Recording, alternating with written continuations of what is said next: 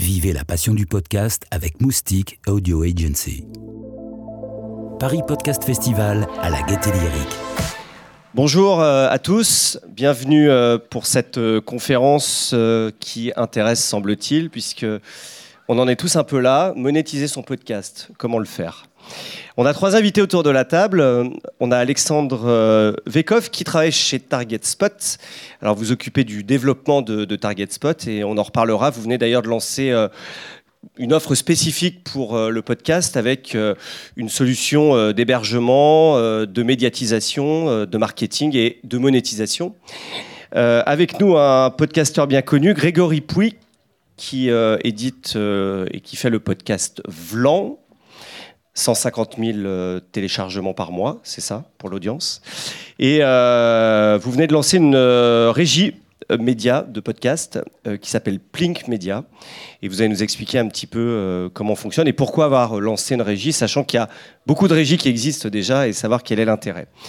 Et puis, nous avons invité une autre plateformes qui permettent de monétiser également son podcast de façon assez différente. C'est vrai que je, viens de le découvrir. Euh, Michael Goldman, qui est fondateur de Tipeee. Alors, Tipeee, il y a trois E à la fin. C'est parce que le Tipeee avec deux œils, euh, le nom domaine n'existait pas, j'imagine, était déjà pris. Et alors vous, vous fonctionnez euh, sous forme de plateforme de participative, euh, sous la forme du type, c'est-à-dire du pourboire. En fait, c'est le chapeau. On va donner de l'argent si le podcast nous plaît, mais ça veut dire derrière qu'il faut que le podcast, il existe déjà. C'est ça. Alors on va peut-être commencer, je vais peut-être faire un premier tour de table, savoir aujourd'hui, est-ce qu'on peut monétiser son podcast Question très générale. Vous me disiez tout à l'heure, en, préparant euh, cette, euh, cette intervention, qu'il fallait surtout pas se lancer pour monétiser. Mais est-ce qu'on peut quand même monétiser son podcast? On va démarrer par Grégory, qui lui est podcasteur. Hein. Eh ben, bonjour à tous. Euh, je, voudrais savoir, dans la salle, qui a un podcast hein? Ah, donc on est, voilà. on est pas mal. Alors, ils eh pensent ben, qu'ils vont tous ressortir millionnaires, j'ai l'impression. Hein. C'est ça. Eh ben, enchanté.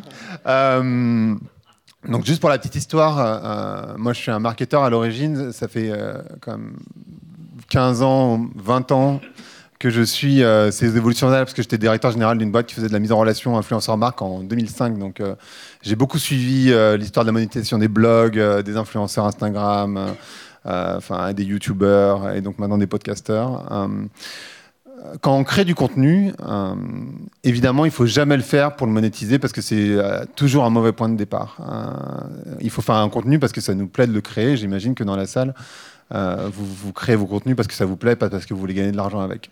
Après, évidemment, on peut monétiser son podcast. Il y a plein de manières de le faire. Une manière, c'est évidemment de mettre de la publicité. Euh, une autre manière, c'est d'avoir des tips. Euh, donc euh, d'avoir une, enfin, il y a plein de manières. Tipeee, Plateforme de crowdfunding notamment.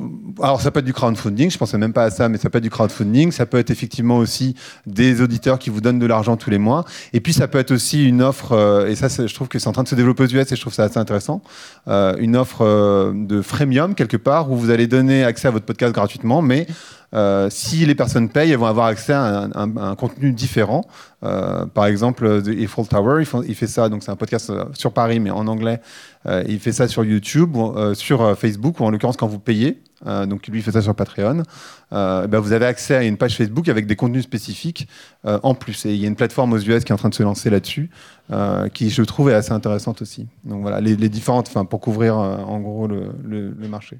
Alors vous, vous êtes rentré dans la publicité, c'est le cas de Target Spot depuis euh, euh, longtemps. Vous êtes euh, l'un des, premières régies audio digital. Alors votre fonds de commerce au départ, c'était plutôt le streaming et la web radio. Évidemment, vous êtes allé sur le podcast. Vous avez le marché de la monétisation des podcasts de Radio France. Ce qui fait qu'aujourd'hui vous êtes un acteur très important. Est-ce qu'un podcasteur peut gagner sa vie avec de la publicité tout d'abord? Alors, ce que, ce que recherchent les annonceurs avant tout, euh, les annonceurs avec qui on est en contact, c'est de l'audience. Donc, à partir du moment où votre podcast va commencer à générer de l'audience, oui, il y a une, euh, une possibilité de monétiser. Mais c'est quoi faire de l'audience? Parce que on n'est pas tous Radio France ici. Non, hein. bien sûr. Euh, tout simplement, c'est la vente de la publicité sur les podcasts, elle se fait au CPM, au coût par mille. Donc, il faut, générer, il faut générer un certain nombre de CPM, sachant qu'on a quand même la, chance d'être sur un format euh, sur lequel le, prix est beaucoup plus élevé que de la publicité classique. Alors, CPM coût par 1000, c'est-à-dire à partir de 1000 écoutes. 1000 écoutes, vous pouvez estimer gagner, allez, entre, on va être large, entre 20 25 euros sur de la, de la publicité classique. Euh, voilà. Après, il y a d'autres formats qui sont euh, un peu plus, euh, un peu plus rémunérateurs. rémunérateurs, qui s'appellent le live read ou le host read, dans lequel vous faites intervenir. On en parlera. oui. Voilà, un animateur, un comédien, et on est sur des CPM qui vont être autour de entre 60 et 80 euros. voilà. Maintenant, le gros du marché en France, qui est un marché qu'on estime entre 500 000 et 600 000 euros, ça se fait principalement sur de la vente au CPM. C'est un marché qui est pas tout à fait, qui en pleine évolution. Hein. on voit qu'on est quand même euh, un petit peu en retard par rapport à ce qui se fait aux US, où on estime les investissements à deux ans euh, autour de 1 milliard. Donc c'est vraiment euh, en train d'exploser. néanmoins, ça reste une toute petite partie du marché audio en général. Je voyais les chiffres, par exemple en Angleterre, c'est 2% du marché audio. Enfin, c'est tout petit. Maintenant, la note positive, c'est que c'est en pleine évolution et que si, en tant que podcaster, vous, avez une, une, une éditoriale euh, une, de la rigueur, vous faites la bonne promotion de votre podcast, euh, vous publiez vos contenus, voilà, à terme, il y aura forcément euh, des perspectives financières. Alors oui, c'est vrai qu'aujourd'hui, c'est euh, juste en termes de masse, aujourd'hui, l'audio digital, je crois que c'est 30-40 millions d'euros d'investissement publicitaire. La radio, c'est 700 millions. La télé, c'est plus de 2 milliards. Donc on voit aujourd'hui que derrière, on est quand même assez loin des médias de masse, mais il y a une progression euh, euh, importante. Vous, faites surtout de la, du spot classique, c'est-à-dire soit de la vente directe, soit ce qu'on appelle du programmatique. C'est-à-dire que la publicité, elle va venir de façon automatique sur un certain nombre d'inventaires sans considérer forcément le contenu en lui-même. aujourd'hui, c'est quoi les annonceurs qui vont vers, euh, vers euh, ce type de proposition. Est-ce que c'est tous les grands annonceurs qu'on connaît, les grandes marques? Euh, Et pourquoi elles y vont? Alors, on a, on a la chance euh, d'être justement sur un format qui, euh, euh, qui, qui intéresse tous les annonceurs, que ce soit de la téléphonie, de la grande consommation, de l'automobile, de l'assurance. Récemment, on a même vu des annonceurs un peu timides, qui sont les annonceurs du divertissement comme le cinéma ou l'industrie musicale, qui s'aperçoivent que c'est un format très intéressant. On a en plus des retours sur expérience pour les annonceurs qui sont plutôt assez, assez forts en termes euh, de, de, trafic pour des points des shops ou des sites de e-commerce. Euh, pourquoi ça intéresse? Tout simplement parce que voilà, c'est. Est-ce que c'est pas un peu chic d'être sur le podcast aujourd'hui? Alors, bah, bien sûr, il y a l'effet de buzz euh, qui, qui, fait que, comme le mobile il y a quelques années ou Internet il y a une quinzaine d'années, il fallait y aller, etc. la cigarette électronique, c'est, il y a toujours eu cet effet de buzz. Moi, je, je vois avant, je travaillais en, en média radio. Vers 2009, il y avait ah, il faut aller sur le podcast ça a été déjà le cas en 2006. Il y a toujours un effet de buzz. Euh, maintenant, là, la vague, elle est quand même un peu plus solide et on s'aperçoit que des investisseurs, il y a une étude Nielsen qui dit que 90% des investisseurs, des, euh, des, annonceurs qui ont, euh, diffusé de la publicité sur le podcast en 2007, 2018, pardon, continuaient de le faire en 2019. Donc c'est quand même un chiffre qui est assez positif. Après, c'est pas cher aussi le ticket d'entrée, moins cher que la radio par exemple. Hein. Tout à fait, c'est des petits tickets d'entrée, euh, voilà, mais euh, il y, a quand même une, euh, une, forte offre qui fait que les annonceurs s'y retrouvent. Alors, avant de parler de ce qu'est le host read, ça c'est aussi un élément très intéressant pour la monétisation. On va parler de, de, du crowdfunding et du participatif. Alors, je vais juste prendre le micro c'est moyen du podcast ici. Euh, avec euh, Michael Goldman, vous, êtes fondateur de, la plateforme Tipeee, avec 3 E à la fin. C'est une plateforme de financement participatif basée sur le pourboire, sur le chapeau. Euh, en fait, le podcasteur, c'est un peu le musicien du métro, c'est ça avec vous hein? Oui, oui, oui, mais euh, on n'y voit pas quelque chose de péjoratif. Ah, mais beaucoup, euh. beaucoup euh, non, non, je ne disais pas de façon péjorative. Hein, non, d'accord. Ouais, c'est un peu ça. disons, ce qui fait notre spécificité dans l'univers du crowdfunding, c'est que notre site est basé sur la récurrence. C'est-à-dire que quand on fait une, une, campagne sur Kickstarter, Ulule ou KissKissBankBank, on veut créer son podcast, on demande à sa communauté, j'ai besoin de temps pour le faire, on a trois mois pour récolter l'argent. Si on le récolte, bah, tant mieux, on a l'argent, on peut lancer le truc. Mais après, il n'y a plus de revenus a priori. Oui, une fois qu'on a dépensé, on a dépensé. Exactement. Et, euh, et si on récolte pas l'argent, c'est le tout ou rien. Euh, L'argent re- revient aux internautes. Le principe de Tipeee, il est assez différent. Il est de dire, euh, euh, je suis un créateur, je fais du contenu, il est régulier, euh, il est gratuit euh, ou pas d'ailleurs, mais euh, en- dans, la majeure partie euh, des, des cas, il est gratuit. Et euh, si vous aimez ce que je fais, euh, et si vous voulez que je continue à le faire, vous pouvez me soutenir, me donner un euro, deux euros, trois euros, ce que vous voulez. Et c'est basé sur la récurrence et c'est sans limite de temps. Donc il y a des créateurs qui sont sur euh, Tipeee depuis maintenant 5 ans et qui gagnent euh, euh, près de 100 000 euros par an. Alors pas sur le podcast parce que c'est un marché qui est émergent chez nous, mais c'est un marché qui est en pleine croissance. Et puis on observe aussi aux États-Unis sur des sites qui, sont comparables aux nôtres que le podcast représente peut-être un tiers du top 50 des plus gros collecteurs d'argent aux États-Unis sur des montants qui sont vraiment considérables. Et nous, c'est vrai qu'on est assez étonné que l'univers du podcast français ne s'empare pas plus de nos outils. Et c'est aussi pour ça qu'on est là. C'est pour Mais parler ça va être le cas ce soir, Bah, visiblement. l'espère. Euh, 10 millions d'euros déjà euh, décolletés par votre, euh, récoltés par votre plateforme. C'est l'essentiel, c'est quoi la vidéo pour l'instant? Quels sont les, les projets qui aujourd'hui sont le plus financés sous forme de tips? Oui, c'est essentiellement du youtubeur, mais c'est une question d'évangélisation et de. hum, J'allais dire, c'est un peu les hasards du développement d'une société. C'est-à-dire que c'est en observant euh, la problématique de certains youtubeurs qui faisaient du crowdfunding traditionnel, parce que nous, à la base, on, a créé une boîte qui s'appelle My Major Company. Je sais pas si vous vous souvenez, mais c'était le financement pour les, pour les musiciens. Euh, et ensuite, on a observé qu'il y avait plein de créateurs du web, des youtubeurs, euh, qui avaient des communautés considérables et qui réalisaient des, des- campagnes de financement participatif sur Kickstarter, Ulule ou KissKiss, sur lesquelles ils récoltaient des, des 500 ou 600 000 euros sur des communautés qui étaient assez petites et qui étaient des des communautés de niche et, euh, et qui avaient cette problématique-là, c'est-à-dire ils finançaient leurs projets, mais après il n'y avait plus de revenus et ils étaient engagés dans des projets qu'ils n'avaient pas forcément voulu. Euh, à la base, ils voulaient faire un court métrage, finalement ils se retrouvent à faire des trilogies. Enfin, ça, devient un peu compliqué. Euh, et voilà. Et donc Tipeee est né de cette réflexion-là. Et donc on a contacté des youtubeurs qui avaient l'habitude du crowdfunding pour leur dire utilisez Tipeee. Et maintenant, c'est devenu un usage très commun dans l'univers de YouTube France. Mais voilà, c'est à nous de parler aux podcasteurs et de leur dire essayez parce que je, vous assure que ça marche.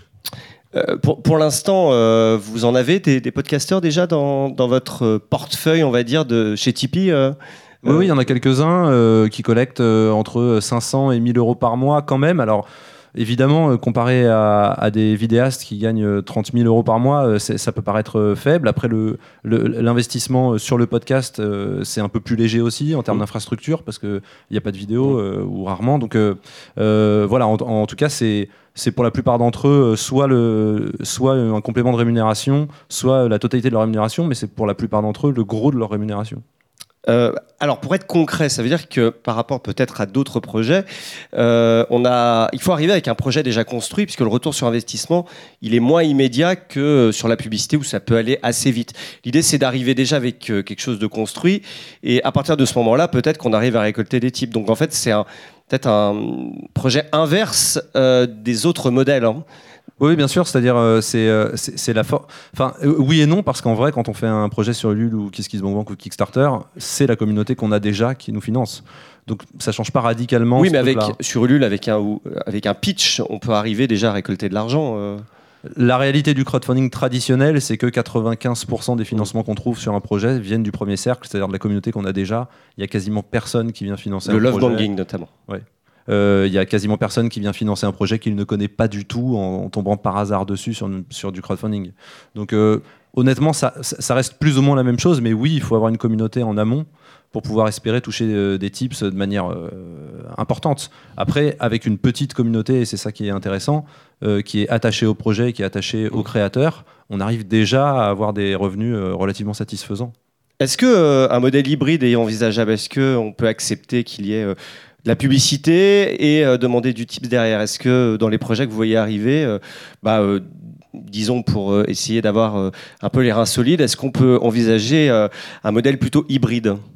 En fait, ça dépend complètement du contenu. C'est-à-dire que, effectivement, un modèle comme Tipeee, il, rend service d'abord aux, médias et aux podcasts, notamment de niche, qui veulent avoir une totale indépendance de propos. Euh, et qui trouvent là-dedans un moyen de se financer sans avoir à se confronter aux contraintes que peuvent apporter la publicité. Ceci étant dit, disons que c'est un modèle idéal pour ça. Ceci étant dit, euh, ça marche aussi très bien sur des contenus qui sont mainstream et qui peuvent s'ouvrir à la publicité. Et moi, j'allais dire, c'est pas l'un ou l'autre, mais en tout cas, euh, il faut connaître tous les, tous les modèles existants pour trouver ces financements. Et j'ai l'impression qu'un modèle comme Tipeee, en tout cas le modèle de la donation, peut, peut, peut s'additionner aux autres ou, ou- ou devenir tout le financement. Alors on va parler du Street, ça c'est aussi un, un autre modèle euh, également euh, complémentaire. Euh, on le disait Grégory, vous avez lancé votre, votre podcast. D'abord, Vlan, est-ce que ça gagne de l'argent et comment, vous- si vous en gagnez, est-ce que vous arrivez à vous financer et Comment vous arrivez à vous monétiser? Alors peu. Il y a un an, je Avec t'ai- 150 000 par mois, peu. Non, non, non, mais enfin, c'est un choix. Non, non, mais Euh, euh, euh, vous gagnez combien avec 150 000, euh, 150 000 écoutes, je pourrais Vous- gagner 12 000 euros par mois, en gros. Si je le monétisais. Et actuellement, euh, vous gagnez combien pas. avec Vlan Je, je le monétise pas. Ah, vous le monétisez pas, d'accord. Euh, Donc vous pourriez gagner 12 000 euros. par mois. Par Donc, exemple, si vous le mettez chez Target Spot, c'est ça à peu Voilà. près. Mais non. Euh, et c'est justement le, c'est justement le truc. Euh, J'étais ici l'année Pourquoi d'ailleurs vous voulez pas le monétiser? Non, non, je, je vais le faire. Ah. Je- Une seconde, une seconde. Euh, Il va me répondre. mais oui. euh, Quand on demande des chiffres, c'est compliqué. hein. Non, non, bah, non je, je les donne. Euh, euh, Il y, a, il y a plusieurs choses. J'étais ici l'année dernière où j'ai dit j'aime pas la pub sur, la pub sur les podcasts et en réalité je, je- je n'aime pas la pub sur les podcasts toujours. Donc ça c'est le premier truc. Donc c'est pour ça que vous montez votre régie en fait. Exactement. Et non, je, maintiens vraiment. J'ai pas monté cette régie pour moi. J'ai monté cette régie parce qu'en fait, j'ai créé un groupe de podcasteurs euh, il, y a, il y a un petit peu de temps, il y a un an, qui s'appelle euh, le Gang des Mutants. Euh, exactement, pour ceux qui sont dedans. Et on est une cinquantaine et j'ai vu comment les plateformes se comportaient, on va dire, avec les, les podcasteurs et, et les pourcentages qu'ils prenaient sur la publicité qu'ils emmenaient, avec quel CPM, à quel CPM ils vendaient. Donc c'est pour ça que j'ai créé cette régie pour euh, prendre un, pour vraiment favoriser au maximum la création et les créateurs. Donc avec un CPM très élevé euh, en host et un pourcentage euh, Alors, minimal. on, on va, on, Donc, je je on va, on va traduire CPM très Ah. élevé. Ça veut dire que vous, vous payez cher le, le, Le le podcasteur. coût au 1000, Voilà. plus, enfin, on le que, vend cher. plus que 20 ou 80 euros. Non, on est, à 85. 85 Euh, enfin, euros. On va essayer, après on verra si les annonceurs... vous vendez euh, ça à un annonceur, euh, le- les, les, la- les 1000 écoutes, euh, Voilà, 85 euros. Il y a combien dans la poche du podcasteur chez vous? 80%. D'accord. 80% minimum. Euh, ça peut aller jusqu'à 98, pour- euh, pas 98, euh, 88%. Donc en fait, on essaie vraiment au maximum de donner euh, aux. C'est vraiment ça l'idée. Euh, et, et je pense que c'est important. Donc pourquoi le host read euh, Et c'est très différent du modèle publicitaire classique. Euh, il se passe quelque chose avec l'oreille, et je ne sais pas si vous, avez, euh, si vous êtes intéressé à la question ou pas, mais il y a une intimité qui se crée euh, à la voix euh, entre le podcasteur, enfin avec une voix, que ce soit votre mère euh, quand vous êtes dans, son ventre ou avec votre père une fois que vous êtes sorti ou peu. Euh, Il y a une intimité qui se crée à la voix. Et en fait, euh, cette voix, quand on écoute un podcast de manière régulière, euh, elle existe cette intimité. Il y a vraiment quelque chose qui se passe entre le, l'hôte euh, du podcast et les personnes qui l'écoutent. Euh, et quand euh, la publicité, elle est dite, enfin la publicité, du coup la- l'annonce, parce que c'est pas vraiment une publicité, c'est pour ça que c'est vraiment au- aux confins de la Ah, publicité on, de, on- va peut-être expliquer ce qu'est bah, le je- c'est ce que je suis en train de faire. Ouais. Exactement. Euh, donc c'est euh, aux confins de la pub et de, et de l'influence. Finalement, c'est l'annonce, enfin le pote- l'autre qui va dire le message, qui est pas du coup un message publicitaire, mais qui est un message de recommandation. Donc c'est pas du tout la même chose. Ce qui fait que euh, pour la personne qui écoute, c'est moins intrusif parce que bah, c'est une voix avec laquelle vous avez déjà une intimité qui est créée. Euh, et ce qui se passe souvent, enfin moi j'ai l'impression, en tout cas ça se passe comme ça chez moi, c'est que quand j'entends un message publicitaire, je vais pas forcément faire plus 15 parce qu'on peut faire ça sur les plateformes de podcast. Euh, c'est relativement simple de passer la pub, mais en fait mon oreille quelque part elle va, s'éteindre. C'est-à-dire qu'en fait je, vais l'entendre le message, mais je vais pas l'écouter. Euh, tandis que quand c'est euh, le podcasteur, la podcasteuse qui parle, je vais l'écouter. Donc il y a- une vraie différence d'efficacité quand c'est du host read. Donc l'host read, vous avez compris la logique, et c'est pour ça que ça vaut plus cher. Que euh, une publicité classique euh, qu'on va, qui va être préenregistrée, qu'on va diffuser sur mon podcast. Moi, j'ai tendance à ne pas recommander de mettre de la pub, mais bon, après, pour Radio France, évidemment, c'est une question différente. Mais quand on est indépendant, j'ai tendance à pas recommander toujours de mettre de la publicité sur son podcast. Je pense que la seule manière de le faire bien, c'est faire du host read, ou alors de faire des épisodes sponsorisés, ce, dont je n'ai pas parlé euh, avant, c'est-à-dire un épisode autour d'une marque, pourquoi pas, mais qui reste dans la- dans, dans- dans l'essence euh, de ce qu'est le podcast.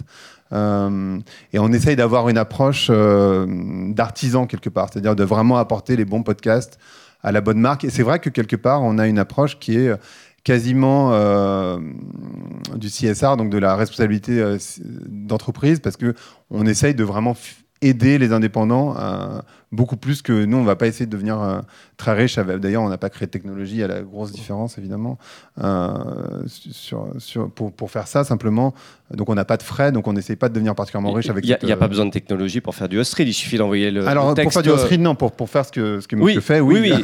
Non, mais le Ostreed, Euh, il suffit de, de travailler le texte avec le podcasteur. Exactement. Et du coup, le podcast, enfin, et nous, du coup, on, se charge bon, évidemment de la, re- la relation avec la marque, de les trouver, euh, mais aussi de la mettre en ligne, de l'enlever. On assure le paiement. Enfin bref, il y a un certain nombre de choses qui fait qu'on prend les 20% de, de com. On- a- il y le problème du Ostreed, c'est que euh, le podcast, normalement, c'est quelque chose qui doit durer dans le temps. Et euh, il faut. Enfin, voilà, ça veut dire que derrière, euh, le- la proposition qui est faite par la marque, elle doit pas être trop périmable, on va dire. euh. Bah, en fait, une annonce, elle va se faire, enfin, comme on en discutait, on achète au 1000. Donc, un un podcast, par exemple, comme le mien, qui fait 150 000 écoutes, admettons qu'on achète 75 000 écoutes, euh, ben, ça va durer deux semaines. Euh, Donc ça veut dire qu'il faut réenregistrer. Oh, non, non, bah, simplement, il je vais l'enlever de déconnecté du podcast alors. Bah en fait, je vais l'enlever, je vais simplement l'enlever. Enfin, je vais, il sera plus Oui. en fait simplement. Donc euh, après, faut pas le réenregistrer. Si j'avais- s'ils ont plus d'argent, bah, on va le remettre.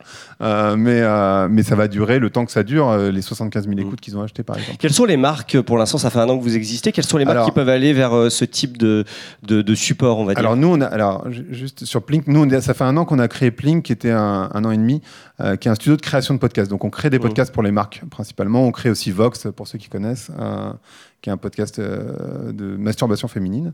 On- on- donc on crée Vlan, mais on n'est on n'est pas vraiment, enfin on revendique pas d'ailleurs du tout Vox, on n'est pas du tout euh, euh, une boîte qui se veut être un média, euh, on n'est pas du tout dans Ça- cette logique. ça- ce, ce type de thématique en Ostreed, les annonceurs comme la masturbation féminine, c'est quelque chose qui, qui- qui est facile à vendre? Eh ben non, euh, mais par contre, euh, c'est plus facile à vendre des épisodes sponsorisés, c'est-à-dire, euh, par exemple, on a des marques de dildo euh, qui sont très intéressées pour faire un épisode autour de- du dildo, en l'occurrence. Euh, donc, euh, ça, ça a des logiques, il y a des logiques d'annonceurs. Et en réalité, alors moi, je, viens, je travaille beaucoup dans le monde du Mm. luxe et de la beauté, et en réalité, des marques euh, comme Estée Lauder, MAC, etc., euh, elles se déverrouillent sur ces questions-là et elles se disent de toute façon, c'est- enfin c'est quand même bon, en l'occurrence euh, des femmes qui écoutent, euh, même si là on va bientôt lancer Cox, donc qui va être l'équivalent pour les hommes.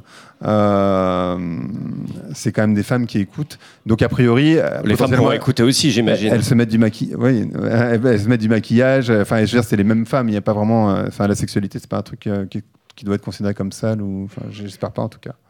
Donc, euh, donc juste pour reprendre, euh, nous on a créé des podcasts depuis un an et demi pour des marques, euh, mais la, région on l'a lancé cette semaine, donc on n'a pas une Ouais. tonne d'annonceurs. On discute beaucoup en ce moment avec Google, avec euh, des euh, antivirus, avec euh, des marques comme Jimmy Fairley ou, euh, ou De Vialet. Enfin bref, il y a pas mal de marques qui sont en réalité intéressées pour faire de la pub sur les podcasts. Vous faites du Ostreed chez euh, Target Spot, c'est un modèle que vous développez, même si ça va un peu à l'encontre de votre modèle initial, on va dire. hein. Alors quand on a des demandes d'annonceurs, euh, oui, on le fait. Après, euh, c'est pas notre co- core business. euh, C'est voilà. compliqué d'industrialiser du, euh, du Ostreed, en fait. oui, ça parce que c'est une hein. approche particulière qui demande aussi d'y passer du temps, c'est de la production, voilà, mais c'est tout à fait légitime comme, for- comme format et il y a des, des sociétés comme Audioboom qui vivent largement de ça, qui arrivent à vendre des millions de téléchargements à des CPM très élevés et qui ont récemment sorti des résultats financiers assez incroyables.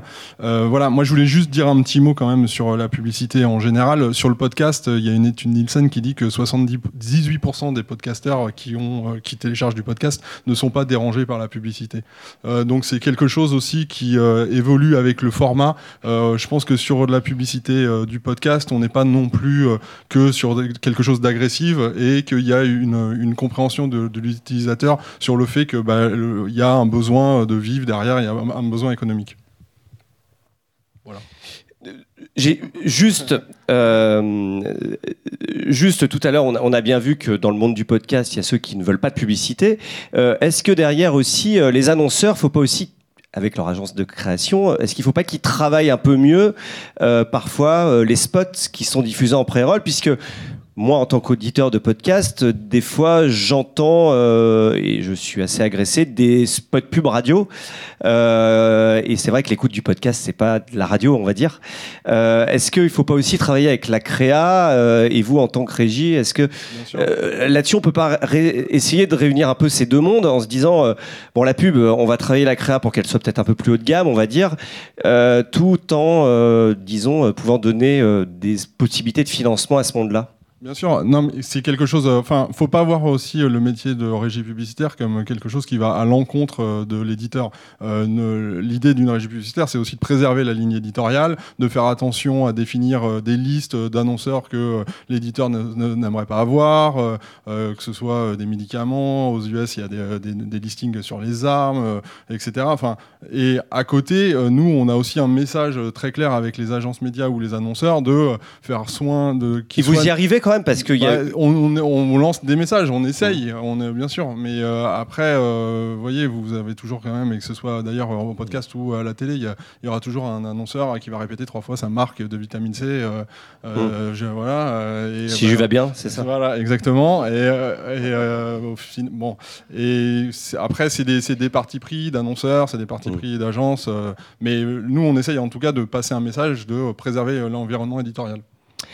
Euh, on va revenir sur le, sur, le, sur le type, on va dire. Je crois que vous avez euh, un, un podcasteur, où, ce serait intéressant peut-être d'avoir un petit témoignage, quelqu'un dans la salle qui va nous dire comment, comment ça se passe justement euh, concrètement. Vous m'aviez proposé de faire venir quelqu'un peut-être qui... Alors là, je me retourne vers mes équipes parce que je suis arrivé 5 minutes après le début de cette Ouais. réunion et je n'ai pas pu assister au Paris Podcast Festival avant, donc je ne sais pas du tout de quoi il retourne. Apparemment, il y a un podcasteur qui. Non, non, non, non, euh, vous m'aviez pas dit qu'il y avait un podcasteur qui serait, euh, qui fait du, qui est sur ce modèle-là, qui viendrait. euh, on s'est mal compris, non? Pas du tout. On s'est mal compris tout à l'heure. euh, ok. Alors peut-être un mot. Enfin, peut-être- ceci dit, s'il y a un podcasteur qui veut venir en parler. Qui veut venir en parler il- du il- type. Il est le bienvenu. hein, euh, Non, pas encore. Non. Alors peut-être, quelle est votre vision justement euh, de tout ça, de la publicité, le street, euh, justement, quelle est, euh, voilà, comment vous le voyez, sachant que vous avez quand même aussi une expérience du financement euh, avec les youtubeurs. Euh, Aujourd'hui, comment arriver à réunir tous ces mondes-là et pour bah, essayer que bah, les uns ne se regardent pas en chien de faïence par rapport aux autres? Bah, c'est une problématique très commune à l'univers d'Internet en général. Donc, euh, franchement, euh, ce que j'entends là n'a rien, de différent avec euh, les problématiques des youtubeurs et, de tous les autres créateurs du web. Voilà, la, publicité, en tout cas ce que, j'observe sur Internet, c'est que c'est quelque chose qui fonctionne très bien sur une petite partie d'élus qui, qui arrivent à avoir énormément d'audience. Et, et malheureusement, euh, tous les gens, c'est très dur de monétiser par la voie publicitaire les contenus, euh, j'allais dire plus de niche, euh, mais, qui sont, à, mon sens, le génie ou tout ce qui donne de l'intérêt à Internet. C'est-à-dire que Internet, contrairement aux autres médias, permet de faire exister à peu près toutes les paroles et à peu près toutes les communautés, ce que les autres médias n'ont pas forcément vocation à faire. Donc, je, pense que le modèle publicitaire a ses limites dans ce sens-là. Il existera toujours et il fonctionnera toujours sur ces, projets très mainstream. Euh, il me semble que c'est le génie d'Internet et le devoir des créateurs d'Internet de trouver des alternatives en termes de financement euh, qui sont adaptées à leurs propres médias. Et je pense que la donation, précisément, c'est quelque chose qui ne pourrait pas exister, me semble-t-il, en radio, en télé, et sur des choses qui sont réputées comme déjà gagnant énormément d'argent avec la publicité, et qui sont précisément faites pour ceux qui sont en dessous, et qui ne déméritent pas pour autant, parce que euh, être, euh, ne pas être mainstream, ça ne veut pas dire qu'on fait des contenus de qualité, bien au contraire. Enfin, pas bien au contraire, je retire ce que je viens de dire. De mauvaise Mais qualité. Vous m'aurez compris. Tout est son contraire. Euh, peut-être un. Euh, oui. Euh, J'allais juste euh, intervenir sur ce qu'il vient de dire, pardon. Euh, ça se fait beaucoup, enfin, je sais pas, bon, toi, tu bien sûr, mais ça se fait beaucoup en Chine, évidemment. Je pense que la problématique sur le podcast aujourd'hui, parce que tu parlais des youtubeurs, et bon, bah, c'est évidemment aussi un monde que je connais très bien. Il y a une question d'audience aujourd'hui, c'est-à-dire que, évidemment, enfin, un gros podcast en France, c'est bah, par exemple Clémentine qui est partie, je crois, mais Bliss. Ah non, elle est partie, elle est là. Ah, je croyais que tu étais partie qui, qui, a un très gros podcast en France, mais qui, représente 500 000 écoutes euh, par mois, ce qui est énorme pour un podcast, ce qui pour une vidéo YouTube est assez faible encore, euh, euh, parce qu'un YouTuber, enfin que ce soit Cyprien, enfin je sais pas, les, nouveaux, je, je les connais même pas, mais pour le coup je les connais plus les nouveaux, mais mais c'est des, des millions et des millions d'écoutes. Donc, c'est sûr que sur la masse, en fait, il y a toujours un tout petit pourcentage qui participe. Simplement, comme la masse est plus grande, naturellement, tu gagnes beaucoup plus d'argent. Donc, c'est ça qui est un peu compliqué aujourd'hui pour les podcasteurs. Et c'est pour ça que je parlais de cette histoire d'avoir peut-être un modèle de freemium. Alors, vous le faites pas, enfin, je pense pas que vous le proposiez comme ça, mais euh, un modèle de freemium où tu vas donner accès à des contenus particuliers en plus. euh, si, euh, si, tu, si, tu, si tu participes ou si tu types le podcasteur. Euh, si, si, on peut complètement le faire euh, sur Tipeee. En fait, il euh, y, a un principe de contrepartie qui dit qu'en gros, selon ce que tu donnes, et même si tu donnes tout court, tu peux avoir accès à un, espace exclusif et des contenus exclusifs. Donc c'est complètement faisable. Ça, ça- marche comme ça aussi. Avant de passer à la petite séance de questions-réponses, juste un mot autour de l'audience. On en parlait, c'est vrai qu'on on donne des chiffres comme ça. Aujourd'hui en France, le problème c'est qu'il n'y a pas de mesures certifiées, comme c'est le cas pour la télé ou la radio. Est-ce que c'est un frein, vous qui êtes régi euh, l'un et l'autre, euh, en disant, euh, c'est vrai quand on va avoir un annonceur qu'on lui dit Bliss fait 500 000, euh, bah oui, mais est-ce que vous êtes capable de me le prouver? Effectivement, la mesure d'audience avec les podcasts, ça a toujours été une problématique euh, parce que la grosse, grosse partie des, euh, des downloads, elle se fait sur Apple. Et Apple ne communique pas ses datas. Ça représente à peu près entre 60 et 70% du volume des téléchargements. Euh, donc il y, y a toujours eu un souci euh, là-dessus. Euh, donc on a bon espoir euh, qu'un jour Apple euh, s'ouvre un petit peu plus et qu'il y ait effectivement un outil de mesure qui soit un peu plus normalisé. Aujourd'hui, les annonceurs... ou, ou faire la promotion d'autres applications qui ouvrent leurs data aussi Oui, bien sûr, bien sûr. Mais euh, après, il y a l'usage euh, versus la réalité. Donc, euh, mais oui, bien évidemment. Moi, on est, enfin, je suis pour les, les nouvelles, les nouvelles plateformes qui se développent, qui, euh, voilà, qui proposent. Par plein- exemple, les plein plateformes de streaming comme Deezer, Spotify proposent d'ouvrir leurs données aussi. bien ça, c'est- des éléments un peu nouveaux peut-être. Ouais, non, c'est vrai, c'est vrai. Et euh, mais voilà, moi, j'ai bon espoir que dans les années à venir, notamment aussi avec la présence d'audio dans des environnements qui sont un peu différents comme les voitures, il y ait quand même une- un réveil sur la nécessité euh, et l'obligation d'avoir une, une mesure d'audience pour, pour les agences, les, les annonceurs. Oui, un petit mot, puis après on passe aux Ouais, questions-réponses. Après, le, euh, maintenant, les, les plateformes, euh, la majorité des plateformes, on va dire, euh, comme euh, Art- euh, enfin, Acast, euh, Art19 ou autres, ont des, des qui sont certifiés IAB. Donc, en fait, euh, c'est ce que les annonceurs Ce sont les regardent. normes internationales. Voilà. Le seul problème, et nous, c'est ce qu'on commence à rencontrer évidemment, c'est comment on s'assure que les. Sachant qu'en fait, un podcast, c'est quoi? C'est un, f- c'est un fichier que vous mettez sur une plateforme qui se diffuse en flux RSS. Et à partir du moment où c'est un flux RSS, en fait, vous n'avez pas la maîtrise, évidemment, de, de ce flux. Et donc, chaque plateforme a ses données. Et en fait, c'est. Alors, bien sûr, Apple représente la majorité des écoutes, mais Spotify, c'est 15%. Euh, Podcast Addict, c'est 15%, enfin, en moyenne. Et après, il y a des milliards de petites plateformes. Et du coup, ce qui est compliqué, c'est de savoir si la personne, elle a vraiment écouté la pub ou pas. Quoi. Et ça, en fait, à moins d'avoir un, un marqueur, ce qu'on peut faire sur YouTube, mais là, en l'occurrence, comme c'est des milliers de plateformes, enfin, des centaines de plateformes différentes, c'est pas possible. Il faudra avoir un marqueur pour savoir si la personne, elle a vraiment écouté le message ou si elle a fait plus 15, plus 30. Et ça, aujourd'hui, on ne sait pas. Non, ouais, juste une précision, il faut aussi euh, bien faire la différence entre ce qui est téléchargé et streamé aussi, parce qu'il y a aussi un abus de langage, parce qu'on Mm. parle beaucoup des podcasts.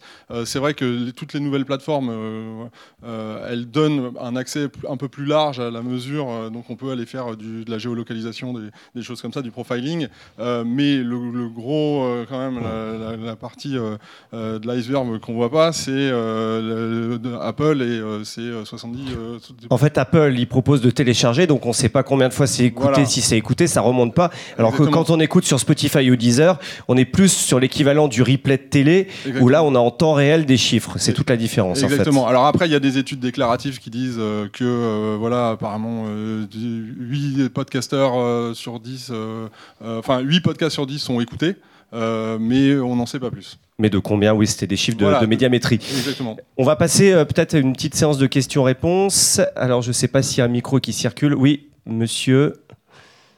Au milieu. Voilà. Votre prénom et puis, je sais pas, vous êtes podcasteur? Non. euh, D'accord. J'envisage peut-être de- d'en lancer. Ok, allez-y. euh, N'y allez pas, n'y allez pas. N'y allez pas, ne dites. Quel est votre prénom? Anas. Anas. Anas. Euh, en fait, j'avais deux questions. Euh, la première, c'est- elle concerne par- particulièrement le host read.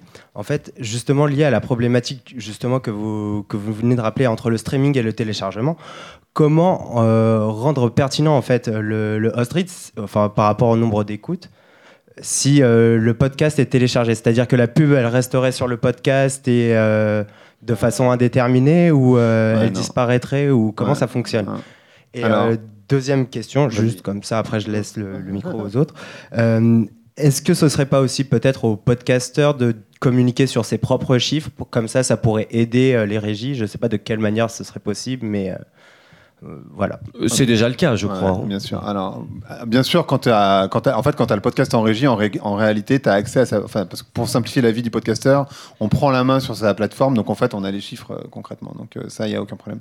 Euh, ensuite, pour répondre à ta question, euh, quand tu mets aujourd'hui les plateformes majoritairement, euh, quand tu mets une pub, tu peux définir le nombre d'épisodes sur lequel tu mets la pub, euh, et tu peux définir euh, la période ou en tout cas euh, le, nombre d'écoutes sur lesquelles tu vas mettre cette pub. Donc en fait, elle s'ajoute, tu n'as pas besoin de réuploader ton fichier, en fait elle se met en amont de tous les épisodes potentiellement. Et c'est comme ça, quand je dis je fais 150 000 écoutes par mois, je fais pas 150 000 écoutes sur le dernier épisode. Je fais 150 000 écoutes, moi j'ai 104 épisodes aujourd'hui, donc c'est complètement euh, ventilé. Alors c'est majoritairement les 10 derniers, mais c'est complètement ventilé en fait. Euh, donc en fait tu mets la pub sur l'intégralité des épisodes et en fait tu l'enlèves. Donc c'est juste un fichier, c'est euh, la plateforme qui le permet, permet de mettre un fichier son en pré-roll, ce qu'on appelle en pré-roll, euh, et derrière tu peux l'enlever euh, quand tu le souhaites en fait. Donc il n'y a pas vraiment cette euh, problématique en réalité. Juste, une précision enfin, sur le live read. je pense qu'il ne faut pas non plus voir ce format comme le format idéal. Derrière, il y a un annonceur. Non, non, non, non, si, si, non, mais euh, attends, pour, pour préciser, pour préciser, derrière, il y, a, il y a quand même un annonceur qui a une problématique. Donc, soit votre marque de podcast, elle est très connue. Vous représentez quelque chose, euh, un concept, une idée, etc. Et dans ce cas-là, l'annonceur va vouloir s'associer à vous parce qu'il y voit un intérêt. Soit vous faites du volume. Mais il faut pas penser que parce que, euh, enfin, faut pas penser que le live read c'est forcément une alternative à la publicité classique. C'est juste ça mon, mon point. Après, c'est trouver une marque qui soit en affinité avec le podcast, Ouais, bien tout sûr, simplement. bien sûr, bien sûr. Une autre question peut-être? Alors, la jeune fille là-haut, en bas. Alors, je sais pas. En haut, oui, puis après euh, ici. Pardon.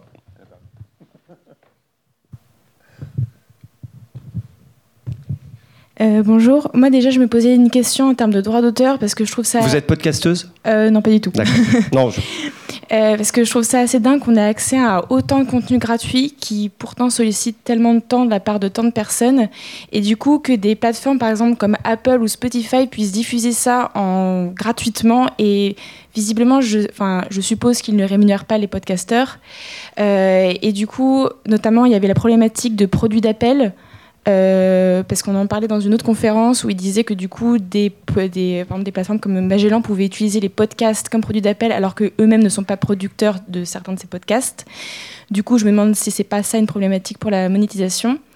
Et deuxième question, est-ce que vous pensez qu'un jour il y aurait un Netflix euh, du podcast et euh, Ça existe. Sibel, par exemple, fait oui, ça. mais par exemple, Netflix euh, diffuse, produisent, et enfin, sont d'énormes producteurs de contenu cinématographique et de séries. Et pourquoi il n'y aurait pas un énorme producteur et, euh, et diffuseur euh, de podcasts qui serait en plus, qui aurait l'exclusivité sur ces podcasts euh, et euh, augmenterait peut-être la rentabilité euh? Alors, je, je- je- je me- je- je vais Oui. répondre. Euh, pour, la première, pour la première question, tu, quand tu diffuses, en fait, tu diffuses, euh, en fait, les plateformes t'aident à atteindre une, une, une cible, ou en tout cas une audience, euh, on va dire. Euh, tu restes possesseur du contenu, donc il n'y a pas vraiment de question de droit d'auteur, parce qu'en fait, c'est un flux RSS, comme c'était le cas pour les blogs il y a, il y a 15 ans, euh, on, utilisait les flux RSS. Donc la problématique se pose pas vraiment de, droit d'auteur entre les plateformes. Les plateformes, elles te servent à atteindre une audience parce qu'en fait, ce qui se passe, c'est qu'en réalité, les utilisateurs, les internautes, euh, utilisent des applications qu'ils ont déjà souvent. Donc Apple pour quand tu as un iPhone, euh, Spotify quand tu es déjà sur Spotify, Deezer quand tu es sur Deezer, etc. Après, il y a d'autres personnes qui téléchargent des applications de podcast. C'est quand même euh, un usage un peu plus avancé, je crois. Bon, quand tu as un Android, tu es quasiment obligé de passer par là, mais en tout cas, c'est un, un usage avancé. Pour ta seconde question, que je me souvienne, c'était. Savoir s'il fallait euh, lancer. qu'il Ah oui, faudrait qu'il y ait un euh, en fait, Netflix du c'est- podcast. c'est- en fait, c'est exactement la posture de Magellan et de Sibel. C'est-à-dire qu'en fait, ils créent énormément de contenu. Euh, Apple est en train de créer des contenus, Spotify crée des contenus, Amazon crée des contenus. Donc en fait, ils sont tous en train d'essayer de se positionner sur cette histoire de Netflix du podcast. Spotify aussi, hein. euh, Ouais, bien sûr. Après, après, c'est un choix aussi personnel. Est-ce que vous préférez écouter de la publicité ou est-ce que vous pré- préférez payer euh, 5 euros par mois pour, euh, pour écouter votre podcast Est-ce que vous seriez prêt à payer 5 euros par mois pour avoir accès à de l'audio? L'audio parlé, on va dire. Est-ce que vous seriez prêt à payer pour du podcast ici? Alors fais- faisons un. Non, mais ils, sont- ils écoutent du podcast aussi. Non, mais c'est vrai, c'est une bonne question. Si on, fait un, si on fait un sondage aujourd'hui, qui serait prêt à, à mettre 5 euros par mois pour écouter de l'audio? Pour Ouais, vos propres. Oui, bah, La, la majorité, d'accord. Parce que vous, vous savez la valeur, euh, euh, vous savez ce que c'est le travail de produire un podcast. Donc c'est peut-être pas le public. euh, Moi, je crois que, pardon, je, je- je rebondis, mais alors pour le coup, je vais aller dans ton sens, mais je crois que tu es beaucoup plus prêt à payer pour un podcasteur ou une podcasteuse que tu connais que pour euh, écouter des podcasts. Quoi. Enfin, j'ai la sensation que tu es beaucoup plus prêt à typer quelqu'un que tu connais, que tu as envie de favoriser, que euh, accéder à une galaxie de podcasts que tu connais pas nécessairement. Alors, on avait une question euh, là, puis après, on va devoir euh, malheureusement clôturer. Bonjour, je m'appelle. Annabelle. Euh, moi, j'ai créé un podcast qui commence juste à se lancer. J'avais une question Qui s'appelle? Qui s'appelle Première Dame. Voilà, c'est je rencontre des pionnières. Euh, J'avais une question par rapport aux chiffres. Euh, vous disiez que, par exemple, Apple c'était le leader, mais qu'ils communiquaient pas leurs chiffres. Donc, du coup, par exemple, quand on dit qu'un podcast va faire 150 000 ou 200 000 écoutes, on se base sur quoi? Première question. Et deuxième question, là, euh, ils ont sorti une version bêta d'un système d'analyse. Euh, Est-ce que c'est fiable? Qu'est-ce que ça vaut? Les chiffres d'Apple, on les a. hein. Enfin, en, en tant que podcasteur, tu as évidemment accès à euh, Podcast Connect, je crois de mémoire, ça s'appelle. Euh, et du coup, tu as accès à toutes tes stats. C'est la seule app d'ailleurs qui te permet de savoir à la complétion, donc savoir combien de, combien de temps les personnes ont écouté le podcast, s'ils ont écouté en intégralité, 10%, 20%, etc. Donc tu as accès à tout ça, mais c'est que c'est c'est juste que la plateforme, elle, elle est vraiment sale. Quoi. Enfin, c'est très mal fait. Donc, euh, Et puis, et puis y a pas, hein. et puis il y a pas de données affinées. On n'a pas de, Non. de, de- on n'a pas de données sur euh, qui est qui est la personne qui écoute. Alors, tu as, en fait, ils- on ne sait pas le sexe, euh, typiquement, on ne sait pas l'âge, euh, on sait la ville, on sait le pays, on sait par quel, euh, si c'est mobile ou desktop, euh, on sait, bon, en l'occurrence, là c'est plus Pipa, mais on va savoir les différents OS, etc. Donc, on va savoir tout ça, on va savoir le nombre de téléchargements, le nombre d'écoutes, mais tout ça, c'est, enfin, Apple, ils n'ont pas investi sur la plateforme, on peut se le dire, et c'est quand même très mal Ils fait. sont pas très motivés. Le fait que euh, Apple conserve ces données, c'est une problématique pour les agences, les annonceurs. Euh, faut comprendre que quand on est régie, il y a une valeur ajoutée d'aller euh, taper des, audiences euh, un peu spécifiques, c'est-à-dire euh, quelqu'un qui habite en Île-de-France, euh, qui voilà est de sexe féminin, qui euh, a tant de voilà tant de cachettes telle chose, etc. Ça valorise en fait votre le, coût d'achat en fait parce que derrière on va à chaque fois on ajoute un, euro, deux euros et donc du coup une rétribution plus importante aux, éditeurs. Ce que permet pas aujourd'hui Apple en fait. Apple conserve toutes les données, on ne connaît rien. Ce qui bien aussi, hein, mais c'est juste que ça va pas dans le modèle publicitaire.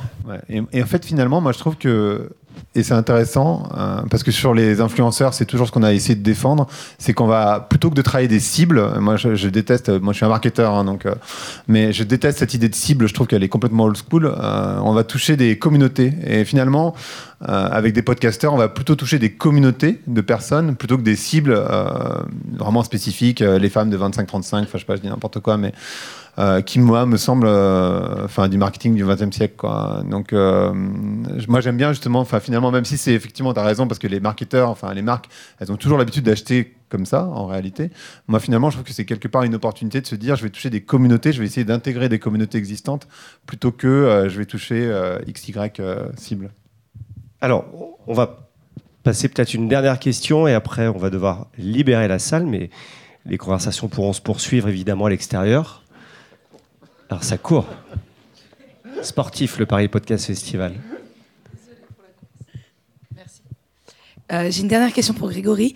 Euh, sur la squad que du coup tu as créée, euh, l'intermédiation que tu fais entre les annonceurs et ces, ces podcasteurs, c'est uniquement sur ta team où, euh, où tu peux aller chercher, euh, euh, je sais pas, d'autres podcasteurs ou d'autres gens euh.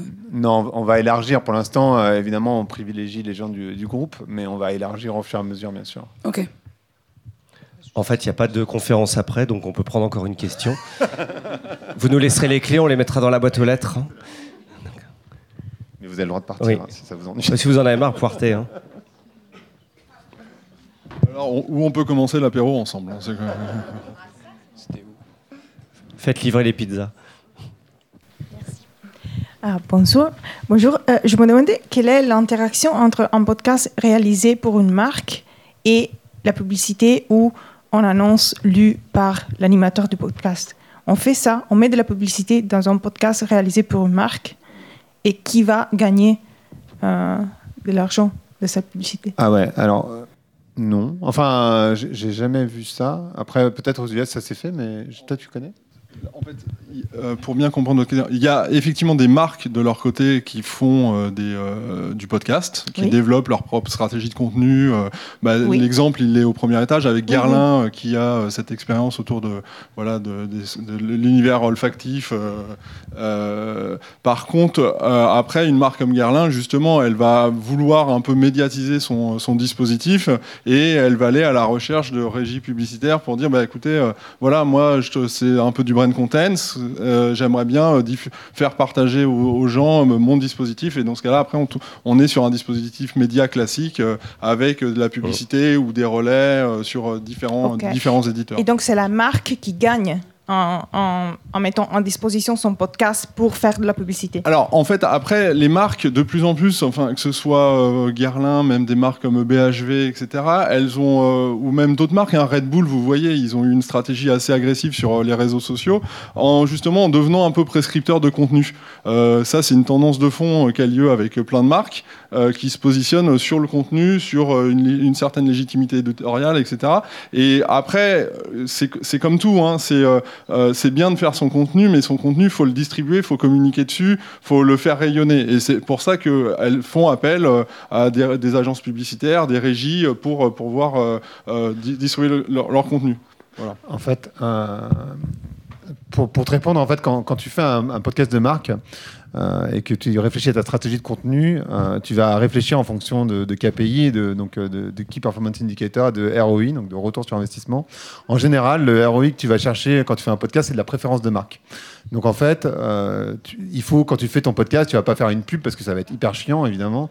Donc quand tu fais ton podcast de marque, il faut que tu arrives à prendre un peu de hauteur sur ton domaine. Par exemple, Casper aux États-Unis qui fait des matelas, ils ont fait un, un podcast sur lequel tu peux envoyer tes rêves et en fait, tu as deux personnes qui vont analyser les rêves. Donc évidemment, c'est associé à la marque, mais c'est pas euh, un podcast sur les matelas qui serait quand même hyper euh, hyper pénible. Euh, Test de matelas. voilà. Euh, après, évidemment, il y a personne qui va mettre de la pub sur le podcast de Casper. Si je prends l'exemple de Casper, ça n'a aucun sens. Par contre, ce que tu disais, évidemment, et nous on le fait, c'est-à-dire que pour faire connaître ton podcast de marque, la meilleure manière de le faire, c'est quand même de faire du pré-roll sur d'autres podcasts qui existent parce que tu vas toucher directement une cible de personnes euh, qui écoutent déjà des podcasts parce qu'ils sont en train d'en écouter un. euh. Donc, euh, non, pour répondre à ta question, il n'y a personne qui va faire de la pub sur un podcast de marque. Enfin, moi, je connais pas le Par contre, un podcast de marque, ça sert à travailler la préférence de marque. ou acheter également de la publicité sur des médias de masse pour euh, de la médiatisation. Euh, c'est le cas notamment des grandes radios, je pense à RTL par exemple, qui euh, fait du podcast de marque et qui en même temps vend des espaces pubs sur leur radio. Il n'y a pas beaucoup de questions, vous êtes tous assez concernés par la pub, mais peu sur le crowdfunding visiblement. Mais on va quand même les prendre. On va quand même les prendre, les questions. Sur Tipeee. Voilà. Parce que c'est vrai qu'on déteste la pub visiblement, mais tout le monde pose des questions dessus. non, je plaisante. Moi, j'ai un, un podcast qui, est- qui tourne depuis un moment, puis je suis en train de me demander si je vais pas arrêter parce que j'ai. Bah, ouais, c'est sympa, Greg, merci.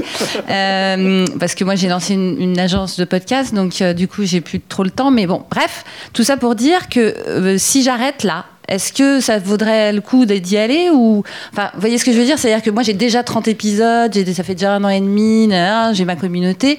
Mais si j'arrête euh, est-ce que ce- ce- personne va vouloir m'aider à faire quoi que ce soit puisque j'arrête? On est d'accord Oui, non, arrêtez, c'est pas un bon timing pour demander de l'argent, Non, ça. mais- je- Non, mais pas, mais peut-être pas arrêter. C'est peut-être pas ça que je veux dire, mais d'y aller moins souvent. Enfin, pas vraiment complètement arrêter, mais euh, de, faire de faire moins d'épisodes, de- de- de- d'aller plus cool. Mais étant donné que tous les épisodes que j'ai faits servent à la communauté que j'ai et qu'on peut les réécouter euh, ad vitam presque, c'est ex-expat le podcast, pardon, sur le, ex-expat le podcast, euh, c'est sur le retour des expatriés en France. Donc c'est pas, il n'y a pas un problème de timing. C'est un peu toujours la même chose quand, quand on rentre. Donc est-ce que quand même on pourrait faire un chapeau ou pas? Voilà. Enfin, c'est. Euh, oui, alors bon, d'une manière générale, euh, le, don fonctionne d'autant plus que les, les communautés sentent que le créateur est hyper actif. Donc en termes en de timing, c'est pas c'est pas top. Mais ceci dit, il y a peut-être euh, il y a- il y a- il y a peut-être des, des idées, des modèles à créer. Euh, je- sur, ce truc-là, j'aurais plutôt tendance à dire non, au contraire, faut que tu continues, faut que tu essayes, parce que si tu as déjà fait 30 épisodes et que tu as déjà une communauté qui te suit, euh, si tu dis bah voilà, euh, j'ai besoin de votre soutien pour continuer, c'est précisément le message que les tipeurs ont envie d'entendre pour y aller quoi. En faisant, en faisant le pauvre malheureux, par exemple, en disant si, si vous me mettez des pages annule tout, ça fonctionne? Honnêtement, non, mais c'est vrai que je sors d'une conférence euh, juste avant sur les médias ou euh, avec un confrère allemand qui disait c'est vrai que demander de l'argent, c'est it's not pleasant. Mais je, suis d'accord, c'est-à-dire euh, c'est pas simple et en fait c'est assez étonnant comme mais il faut il faut des exemples en fait et comme en fait c'est simple. C'est-à-dire que quand, quand, les gens savent qui est le créateur plus ou moins et que le message est clair et simple et il n'y a, pas d'entourloupe quoi, voilà, et que c'est limpide franchement, les gens sont bienveillants, ils comprennent très bien, ils sont très heureux de soutenir. Quoi. C'est vraiment pas plus compliqué que ça. Alors tente le coup. Tipeee. Ou crowdfunding. On sent de la désespérance quand même. Rendez-vous dans un an, on fait le bilan. Alors il y avait une question ici qui était en attente. Alors je ne sais pas si quelqu'un peut passer. Il y avait alors, il y avait là-haut qui attendait depuis plus longtemps. Allez. Bonsoir, merci. Euh, je voulais simplement savoir si euh, vous avez observé des podcasts qui s'appuient sur des systèmes d'affiliation. Un peu comme on, a, on l'a observé euh, dans certains blogs, par exemple, ou, ou autres. Euh, cest de la, commission, euh, à la, performance, on va dire. Alors aux États-Unis, comme, comme on a du mal à suivre, euh, c'est un peu un parent pauvre, mais comme on a du mal à suivre les pubs et savoir si elles sont efficaces ou pas, voir si les gens les écoutent, pour la raison que j'expliquais tout à l'heure, il y a un certain nombre de, de marques qui effectivement euh, mettent des codes. Euh, alors c'est pas forcément de l'affiliation, mais ça permet simplement de suivre si la publicité est efficace. Après, peut-être qu'il y en a qui font de l'affiliation. Je pense pas que ce soit encore le cas en France. Je pense que enfin. Oh, c'est dangereux parce que si la marque elle a eu zéro euh, personne qui ont utilisé le code, c'est pas une bonne image. Hein. Non. C'est toujours risqué, hein, non? En fait, moi pour moi, enfin ça dépend ce qu'on cherche à faire, mais pour une pour une start-up, par exemple, ça peut être bien de faire de la pub sur des podcasts pour se faire connaître. Euh, après, moi, je, je, vraiment, je recommanderais pas de faire un podcast pour vendre. Je, je suis pas sûr que ce soit le bon média. Euh, ni pour faire de l'acquisition de, clients, ou, à part quand on est une start-up, mais je pense que ça fait vraiment de la préférence de marque, ça permet de travailler pas mal de choses. Enfin, quand on fait une plateforme de marque et quand on réfléchit aux marques, évidemment, il y a, énormément de, domaines qu'on peut travailler. Euh, le ROI financier court terme, je ne suis pas certain que ce soit la meilleure plateforme pour le faire. Vaut mieux faire du search, euh, c'est quand même vachement plus efficace. Par contre, donner un, un avantage à sa communauté euh, par rapport à une marque, je pense par exemple à, bah, Change ma vie euh, qui, avait un partenariat avec euh, Petit Bambou. Si euh, on arrivait avec le code, on avait une réduction sur Petit Bambou. exactement, c'est hyper cohérent. Et, bah, c'est exactement le cas. Dans... Je pense pas qu'il y avait d'affiliation. Enfin, je suis même assez certain parce qu'on se connaît bien Clotilde. Et on fait un épisode live demain ici justement. Qui pue au passage. non, il y aura, il y aura certainement un certain nombre de personnes qui seront là. Mais donc Clotilde, en l'occurrence, il n'y a pas d'affiliation. C'est plus pour suivre l'efficacité de la pub que, euh, que de l'affiliation pure. Enfin, j'ai pas vu ce modèle en tout cas. Très bien, une question. Alors, monsieur qui attendait depuis tout à l'heure. Euh, donc moi c'est Thierry, j'ai un podcast depuis très peu sur le rugby. Donc si vous suivez les Coupes de Monde, on est là pour vous, ça s'appelle Pacte de Potes. En fait ma question c'était par rapport au moment pour décider d'aller de faire de monétisation, pardon, je suis américain, pour la monétisation. Est-ce que c'est à 1000, est-ce que c'est à 5000, est-ce que c'est à 10 000 par mois, est-ce que 150 000 ça me semble un peu loin, mais. En fait, euh, oui, il va falloir euh, pour euh, euh, la régie ou pour vous-même, éditeur, qui ait un certain intérêt à faire de la monétisation. donc oui, il y a des paliers. Donc j'ai pas de palier en tête à vous communiquer maintenant, mais généralement, il faut quand même avoir un certain volume de plutôt une centaine, milliers de downloads pour que ce soit significatif. mais je trouve que le, pont avec le YouTube est, assez, est assez bien en fait. un YouTuber il commence à avoir de l'intérêt, de l'audience et va penser à la monétisation à partir du moment où il va faire un certain nombre de vues. Euh, il faut raisonner de la même façon sur, sur le podcast. Euh, voilà, sauf si vous êtes vraiment euh, spécialisé, voilà, ben, en l'occurrence sur le rugby, vous allez arriver à monter un partenariat avec une marque de sport, mais on sort de, on va dire, on sort de la publicité classique. Et euh, juste pour préciser, par contre sur Tipeee, forcément quand on a une très grosse audience, c'est a priori plutôt positif, mais il y a des petites audiences qui se monétisent très bien parce que la communauté est très très euh, attachée au contenu, et justement parce que c'est des communautés de niche. Euh, on a, la, plupart des créateurs qui sont sur Tipeee, même les plus gros créateurs qui sont sur Tipeee, les plus gros youtubeurs qui sont sur Tipeee gagnent plus d'argent avec Tipeee qu'avec la publicité sur YouTube, même avec des communautés de 200 ou 300 000 abonnés. Question ici, là, là-haut. N'est pas couché. Merci. Michael, ça fait deux ou trois fois que tu parles de, niche ou de mainstream. Alors, qu'est-ce que tu mets dans le mainstream? Qu'est-ce que tu mets dans euh, plutôt euh, la niche? Et, le projet dont je te parlais, moi, je prépare un podcast qui peut pas être sur Tipeee maintenant parce qu'il n'existe pas encore, mais olfactif, euh, créé par moi, donc une journaliste anosmique. Euh, Est-ce que ça c'est de la niche ou c'est du mainstream? Parce que les odeurs, finalement, le monde des odeurs, c'est hyper intime, tout le monde connaît, sauf moi. Et mais cela dit, une journaliste anosmique qui fait une enquête sur le monde des odeurs, ça reste un truc de niche. Ça se place où ça? Oui, bah, euh, je vais forcément donner une mauvaise réponse, c'est-à-dire euh, c'est un peu un abus de langage, mais, euh, mais j'ai l'impression que tout le monde comprend plus ou moins ce que ça veut dire.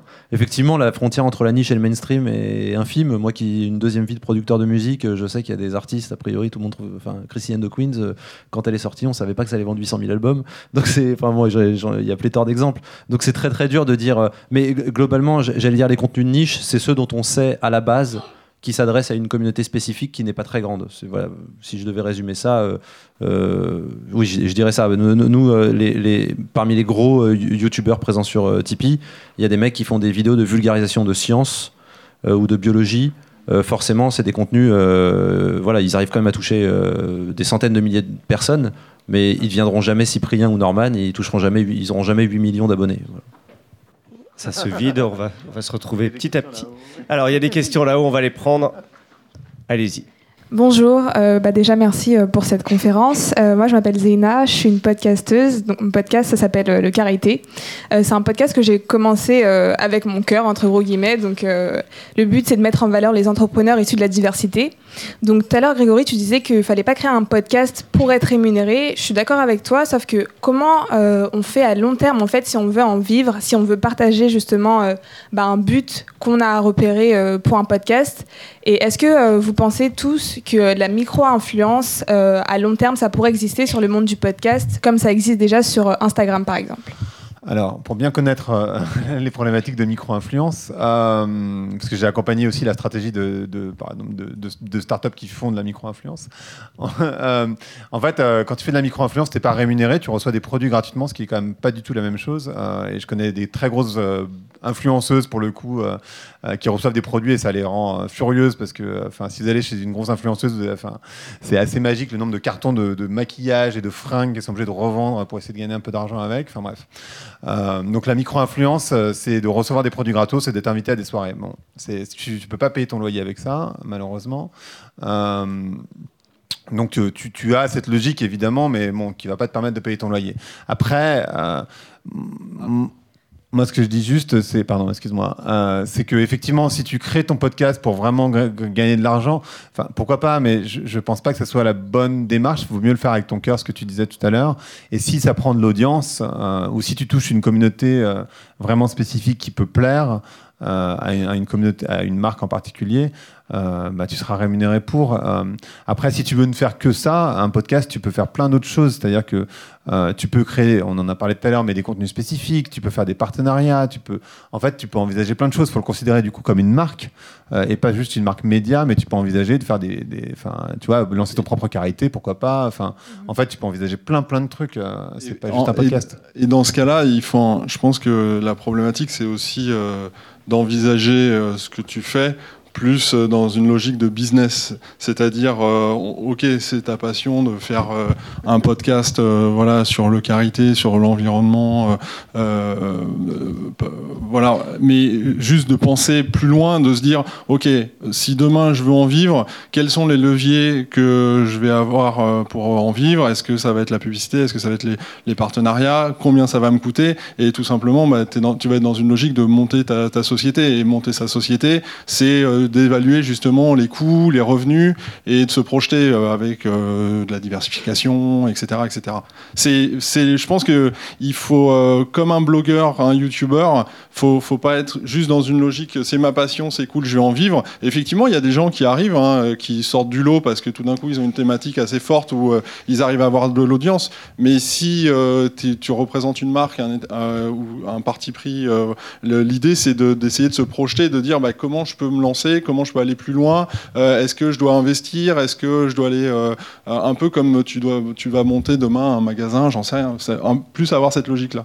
On a vu, il y avait d'autres modèles, on n'en a pas parlé aujourd'hui, par exemple, autour du live, on en parle d'ailleurs dans, le pod avec Binge Audio qui fait aujourd'hui du live. Est-ce que c'est quelque chose pour un podcasteur de se dire, je réunis pour faire une espèce de démonstration de ce que je sais faire, je demande une petite entrée, euh, et derrière, euh, ça en fait mon modèle un peu sur le, le modèle de, de, la musique, en fait. Finalement, euh, autour du live. Hein. Au même YouTube, enfin Norman a fait ça, a fait du, du show. Hein, Bon, c'est quelque chose qui existe ça et qui peut permettre aussi bah, de payer son loyer ou en tout cas euh, de payer au moins l'hébergement et, euh, euh, l'hébergement de son podcast et peut-être de, de, faire un peu d'argent de poche. Alors il y a des enregistrements live qui se font. En général, ils sont gratuits, comme ça se passe ici. tu peux éventuellement envisager de les faire payer. Je, je connais personne qui fait ça encore aujourd'hui. Alors ça ressemblera au type en fait finalement. On peut dire vous participez puisque ça nous aide à faire ce podcast. Pourquoi pas? Après, il faut déjà avoir une communauté suffisamment forte euh, pour que les gens qui soient dans le lieu, alors bon, en général, on va se dire à Paris là parce qu'on est ici, euh, viennent en nombre pour remplir une salle. Euh, que tu vas devoir payer. Enfin, il y a quand même une économie qui est un peu compliquée. Et avant de remplir une salle, comme peut le faire Norman, par exemple, qui est une grande salle, mmh.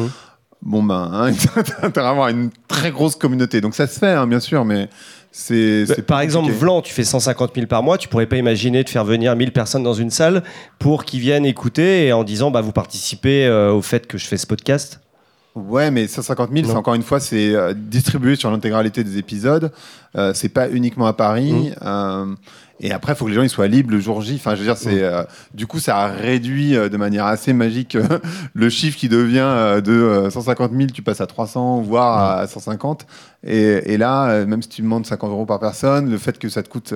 Enfin, bref, il y, y, a un certain nombre de contraintes qui font que c'est à mon avis, compliqué à faire. Et... Mais pourquoi pas Il faudra avoir une audience, à mon, à mon sens, beaucoup plus large pour pouvoir, faire, pour, pour pouvoir envisager ça. On peut imaginer la grande soirée du podcast avec plusieurs podcasteurs qui ont beaucoup d'audience, qui puissent euh, se mettre en commun. Oui, c'est ce, que fait, Binge. ce que fait Binge. Euh, mais Binge, c'est, pas, c'est un peu différent. C'est un spectacle. Enfin, je suis pas allé, mm. donc je peux pas trop en parler, mais c'est un spectacle. Euh, c'est pas des épisodes en live.